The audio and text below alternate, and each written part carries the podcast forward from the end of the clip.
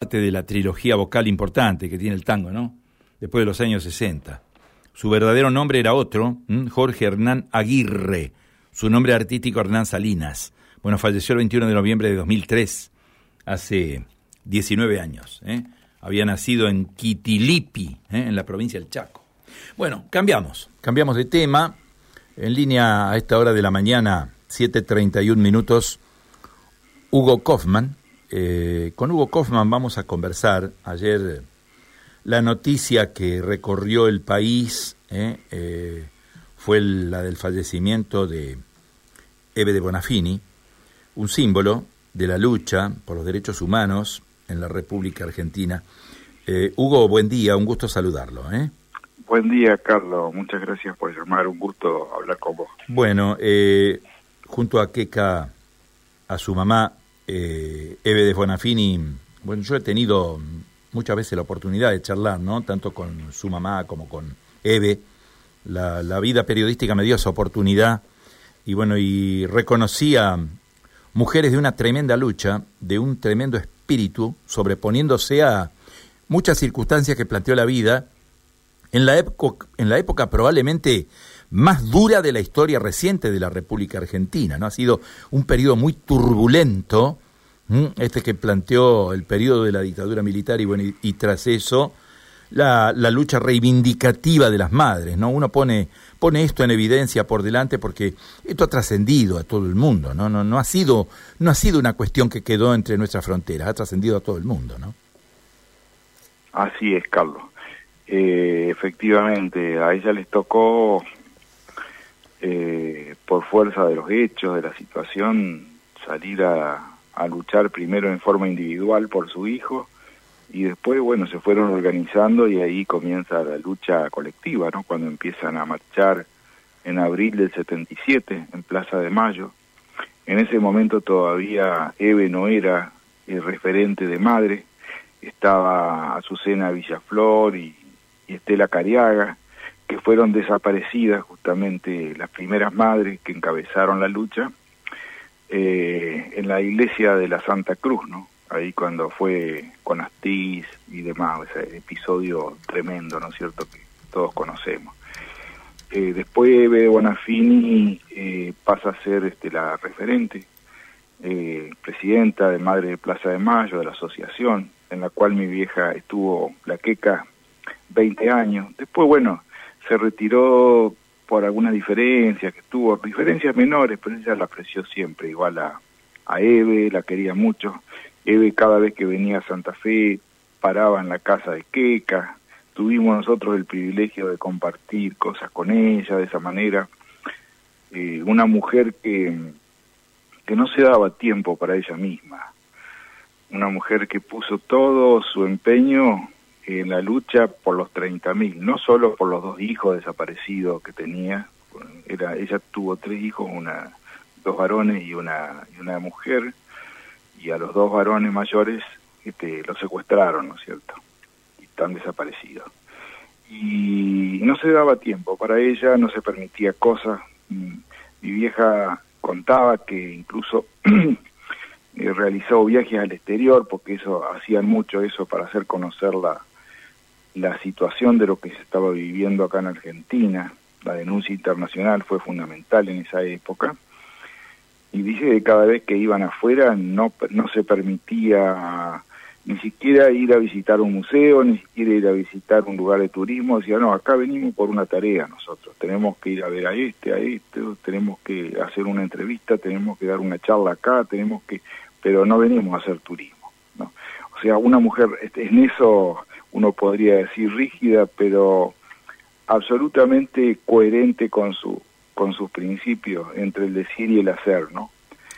Y, bueno, yo creo que ella ella eh, tuvo que que luchar, digamos, junto con muchas madres eh, frente a distintas situaciones, porque al comienzo inclusive de la democracia, cuando eh, digamos, de, se decía, bueno, están todos muertos, ya esto, ahora no, ya no, no podemos reclamar nada. Ella siguió con la consigna de aparición con vida, porque decía, si los mataron, que digan ellos que los mataron. Ellos los llevaron con vida, decía, con vida los llevaron, con vida los queremos. Es decir, era una lógica muy fuerte que incluso algunos, algunas madres no, no lo entendieron, no estuvieron de acuerdo, dejaron, digamos, de participar, bueno, pero ella tuvo esa claridad, ¿no es cierto?, de poder este, expresar en ideas y en hechos, ¿no es cierto?, eh, esa, ese reclamo, ¿no es cierto?, fundamental al cual no iba a luchar hasta los últimos días de su vida. Murió ayer, bueno, el jueves, o sea, eh, tres días antes estuvo en la Plaza de Mayo y pronunció un discurso muy fuerte. O sea que ella hasta último momento luchó. Realmente una, una vida de lucha, de ejemplo, eh, y siempre con la paz, con el mensaje de paz. El pañuelo blanco es el símbolo de la paz. Una lucha pacífica, una lucha que, digamos, que fundamentalmente apuntó a las conciencias. Yo creo que eso fue la, la metodología de lucha, muy creativa. En, en, una época hicieron la campaña Dale una mano a los desaparecidos. Entonces te hacían poner la mano en un papel afiche y te, te hacían el contorno con un fibrón o con un lápiz, con lo que sea. Y eso después se pegaba en las paredes, ¿no? Manos grandes, de chicos, de todo, ¿no es cierto? Un símbolo, ¿no es cierto? Hugo, uno escucha eso, atentamente, bueno, uno escucha atentamente la narración, ¿no? Y a las generaciones jóvenes, porque a ver, eh, nosotros formamos parte de una generación que a todo esto lo ha vivido, lo ha vivido en Exacto. carne propia, intensamente, en el caso de ustedes con Queca, eh, por la familia, eh, por, por el impacto tremendo que ha, tenido la desaparición claro. de familiares, en el caso de ustedes, pero nosotros lo hemos vivido sí, en distintos puntos, ¿no? Eh, a lo que hay, lo que hay que explicarle a las generaciones jóvenes es que todo esto se dio en un contexto de dictadura militar, no estábamos en democracia. Las marchas Exacto. de madres de Plaza de Mayo no eran un transitar tranquilo por las calles de Buenos Aires en democracia y con toda la cobertura que las garantías constitucionales. No había garantías constitucionales, estábamos en dictadura militar y salir a la calle era un riesgo, desde todo punto de vista, sí. para expresar ideas. ¿eh? Salir a la calle sí, para expresar sí. ideas era un riesgo, ¿no? Sí, por supuesto, claro. Y que más de una vez las, las llevaron presa a las madres, las atacaban con los caballos ahí en la plaza. Eh, las la, la llevaron detenida en, en, varias. Yo he estado en Plaza de Mayo, este, donde hemos tenido corridas que hemos tenido que, eh, digamos, eh, tratar de zafar de, de, de la persecución policial. Aquel mote, aquel mote de las locas que le pusieron, recuerda, ¿no? Claro, claro. Sí, sí, todo tipo de cosas, ¿no es cierto? Loca salir a defender a su hijo, nada menos. Bueno, claro. Bueno, era, eran las formas de desacreditarla, buscaron mil formas de desacreditarla, ¿no es cierto? Eh, pero ellas siguieron adelante, en un momento dado después quisieron eh, cerrar eh, la historia como diciendo, bueno, esto ya pasó, ¿no es cierto? Esto ya pasó, entonces es el momento de hacer monumentos a los desaparecidos, a la... y ellas se, opusieron. Una de las de, la, de, la, de las posturas que tuvieron era oponerse a los monumentos. Pero ¿por qué los monumentos? Si nosotros lo queremos, queremos saber dónde están nuestros hijos, qué pasó con ellos, lo que le, que le hagan un monumento. Es decir, a uno le parece, a lo mejor hoy estamos haciendo monumentos después de 45 años, digamos, pero por otra, pero en ese momento eh, no era la situación. Que yo recuerdo, vivía. eh, yo recuerdo para para para mm, a ver contribuir a esto que está diciendo Hugo, eh, aquella primera nota que pude hacerle a Eve de Bonafini, eh, aquí en la ciudad de Santa Fe, allá por el año 1977, fue en un domicilio particular. Fuimos dos o tres periodistas elegidos al azar de los medios eh, fuimos, este, podríamos decir, digitados porque había que mantenerse en un, en un clima de reserva y fuimos a un domicilio particular a entrevistarla a Eve eh, porque ella venía a hacer las primeras denuncias en relación con la desaparición de personas en la República Argentina, para que muchos tomen una idea del clima que había en torno a todo este tema, ¿no? A este tema de, de, los desaparecidos, ¿no? Claro, Claro, claro, sí, las persecuciones eran realmente en serio, sí, como, como ah, creo que hoy yo les contaba que la, las primeras madres que tuvieron al frente fueron desaparecidas, no sé, lanzadas de los aviones, los vuelos de la muerte, que fueron Estela Careaga, Azucena Villaflor. Eh, a ellas las amenazaron mil veces. Eh, yo me acuerdo que incluso es, en, esos años, por supuesto que era así. Lo que vos decís es muy importante y que, bueno, eh, lo que hiciste vos en ese momento, Carlos, es importante también junto con otros compañeros, ¿no es cierto?, periodistas. Sí, claro. Es fundamental porque fue lo que fue, ayudó a empezar a abrir la cuestión de la información pública, porque apuntaron a eso, apuntaron a que no pueda haber información, que era la forma de, de, seguir adelante con su plan de exterminio, total nadie sabía nada de lo que, lo que estaba ocurriendo. Que en realidad fue así, porque el hecho, por ejemplo, de que, y te lo digo por nosotros mismos, que teníamos nosotros con un hermano desaparecido, nosotros no sabíamos que había una sistemática de también de robo de bebé, apropiación y cambio de identidad. Nosotros eso lo, conocimos recién en el año 78 y ya se hacía más de dos años que se estaba haciendo.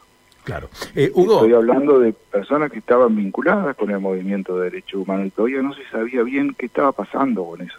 Cada tanto. tal era el nivel de desinformación que había. Claro. Eh, cada tanto en la Argentina, Hugo, uno a mí, uno siempre pregunta, ¿no? Porque estas cosas eh, suceden a cada tanto en la República Argentina. Se pone en duda este tema de los 30.000 desaparecidos. Se habla de los 30.000 desaparecidos, obviamente.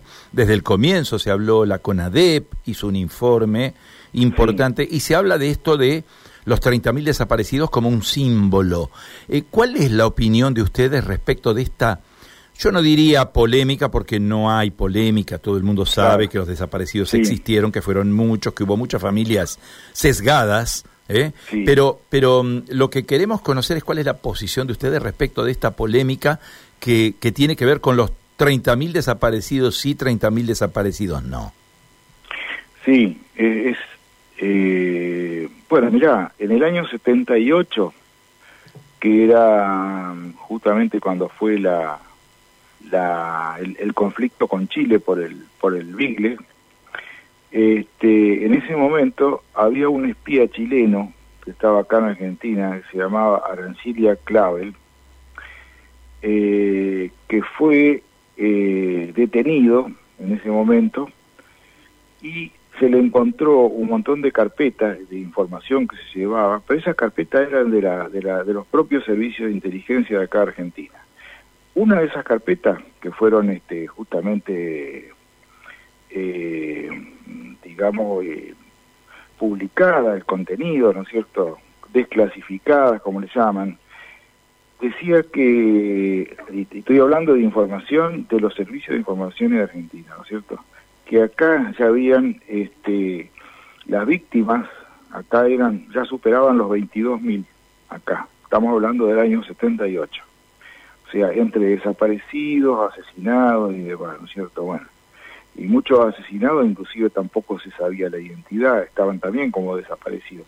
O sea, si en el año 78 oficialmente se hablaba de 22.000, eso siguió, años 78, 79, Hubo en la zona de Tucumán, sobre todo, familias enteras desaparecidas que nunca fueron denunciadas. Siguen apareciendo, aunque te parezca mentira actualmente, gente que, que, no, es, que no denunció como desaparecida, lo digo, que lo consideraban muerto y lo o lo enterraron como muerto o lo dieron como desaparecido, pero nunca lo denunciaron. Hace poco, que si el año pasado, encontraron en San Jerónimo Norte un muchacho eh, que, estaba desaparecido y la familia nunca lo había denunciado. Y, así como eso tenés infinidad, ¿no es cierto? Entonces, el número de 30.000 es una estimación que se hizo en su momento en base a todas estas informaciones. Y después, claro, pasó a ser un símbolo y después lo empezaron a usar. El negacionismo usa todo tipo de cosas, ¿no es cierto? Usa eso y todo y demás, ¿no es cierto?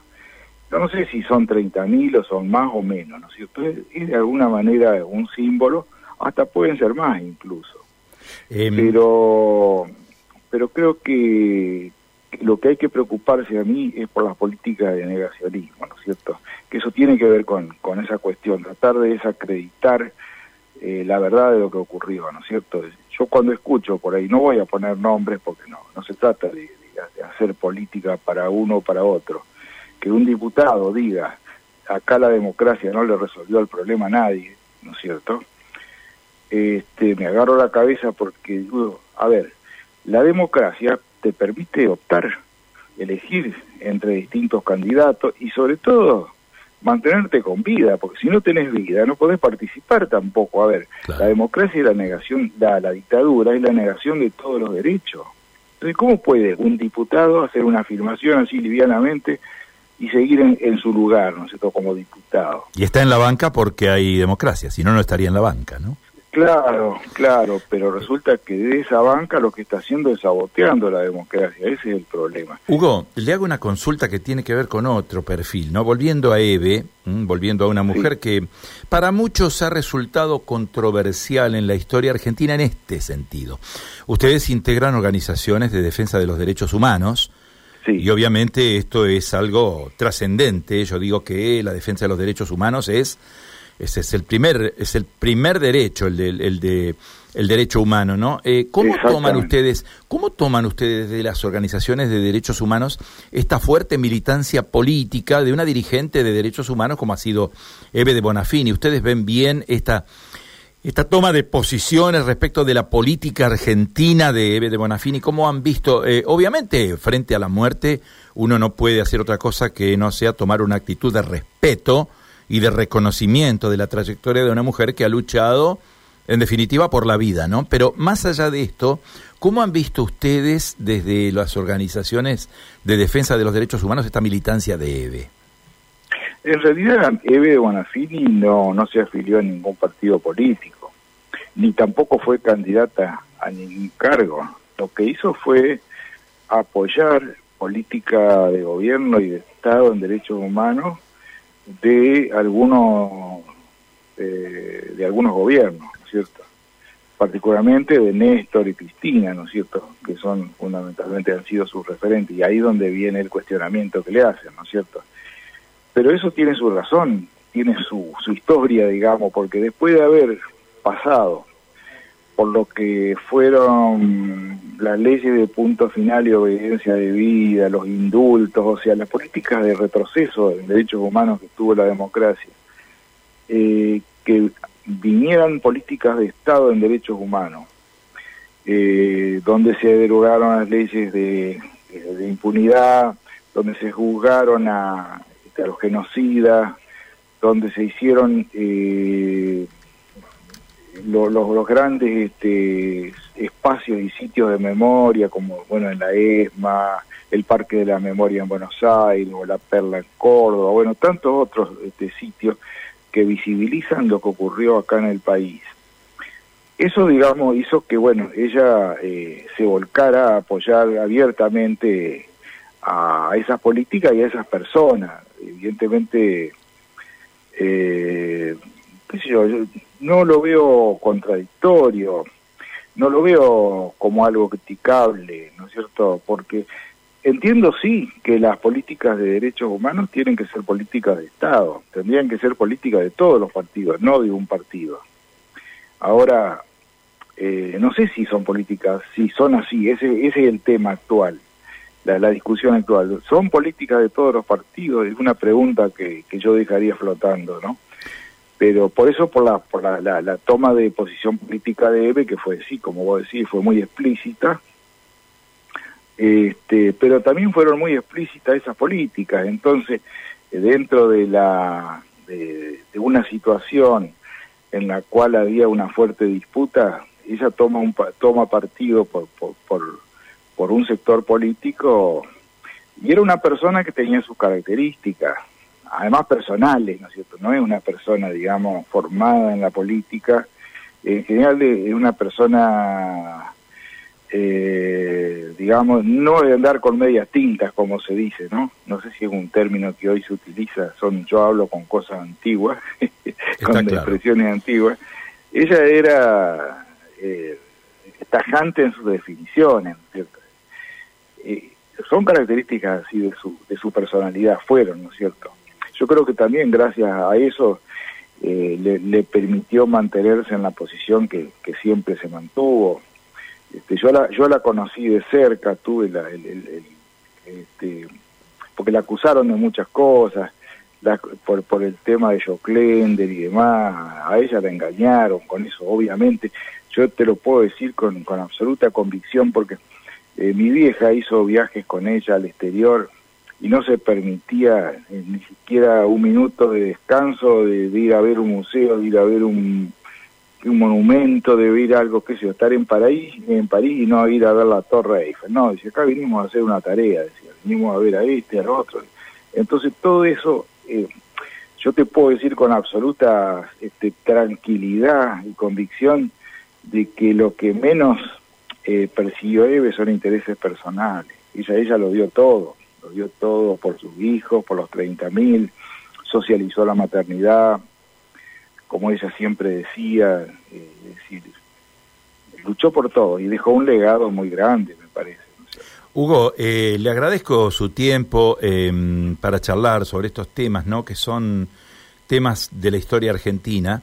Em, le dejo mi saludo, el reconocimiento, el recuerdo cariñoso a Keka, Celina, su mamá, que nos ha recibido tantas veces en su casa ¿eh? para charlar de temas vinculados con los derechos humanos. Este, un recuerdo sincero también para ella y bueno, y gracias por este tiempo que nos ha dispensado. ha sido muy amable. ¿eh? Gracias a vos, Carlos, y y mi reconocimiento también hacia tu tarea personal que siempre eh, estuviste en una posición absolutamente clara y, comprometida, ¿no es cierto?, con, con los derechos humanos. Los derechos humanos tienen que ser la base de la democracia. La democracia no es solamente el derecho a votar, es una forma de vida. Yo creo que ahí donde, donde está el legado de Eve de Bonafini que, que tenemos que retomar todos. Así que muchas gracias, Carlos, y un abrazo grande. Muy atento, adiós. Gracias. Hugo Kaufman, ¿eh? Hijo de Keka Kaufman,